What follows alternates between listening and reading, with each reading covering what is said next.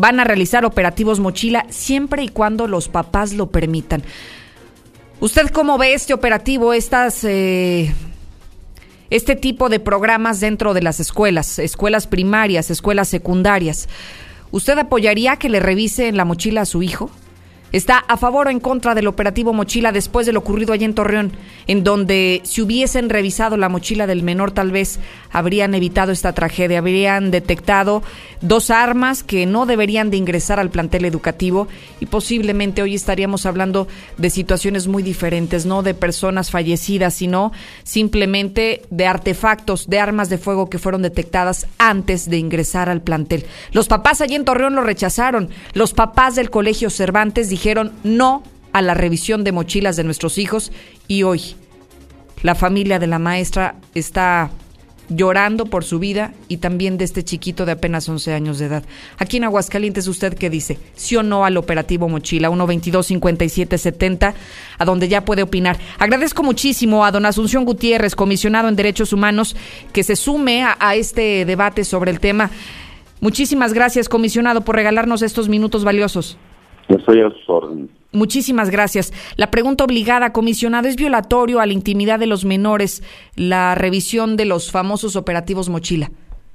En principio de cuentas sí resulta violatorio eh, si partimos de que eh, no se debe criminalizar a los menores y, y, tampoco tampoco se les se les puede revisar arbitrariamente sus mochilas. El auténtico operativo mochila debe ser desde sus casas cuando un menor eh, pretende ingresar a una escuela, un arma de esta naturaleza, y sabe que hay revisiones, obviamente no la va a depositar en la mochila.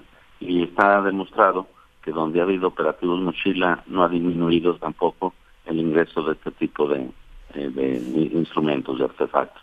Comisionado, cuando existe eh, la autorización de padres de familia para que en su plantel le revisen la mochila a su hijo, ¿aún así se sigue considerando que es violatorio a la intimidad o a los derechos del menor? Deberían ser los propios padres quienes revisen las mochilas, no no no la, no los cuerpos de seguridad. Si son los padres, eh, obviamente con la facultad que les da el ser, el ser tener la parte potestad, claro. no no resultaría violatorio.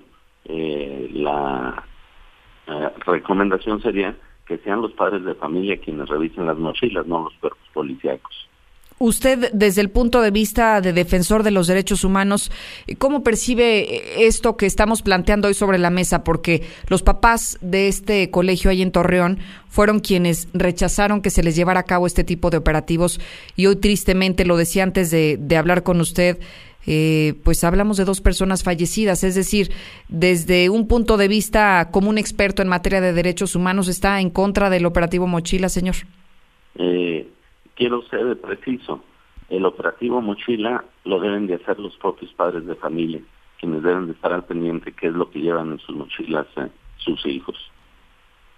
Pero no cambia, eh, por decir, decía Héctor García hace unos minutos, los policías podrían estar ahí solamente como vigilantes y aún así, eh, digamos que no hay una violación a los derechos de los niños o sí se caso, considera. Si fuese el caso de que estuvieran estrictamente como vigilantes, no Ajá. tendría mayor problema si son los padres quienes realizan el operativo. Entiendo. Muy bien. ¿Hasta ahora ha habido alguna queja ante derechos humanos por la realización de este tipo de operativos en escuelas de Aguascalientes? No, no tenemos ninguna queja en ese sentido. Eh, en- recientemente, al parecer, hubo una, un operativo de esta naturaleza. Incluso la comisión fue invitada a ese operativo y no acudimos eh, eh, con la observación de que si iban a estar los cuerpos policíacos, la comisión no no no no acudiría. Y tenemos entendido eh, que nos estaban nos estaban diciendo la verdad fuimos Sí. y no estuvieron los cuerpos policíacos y no hubo ningún problema.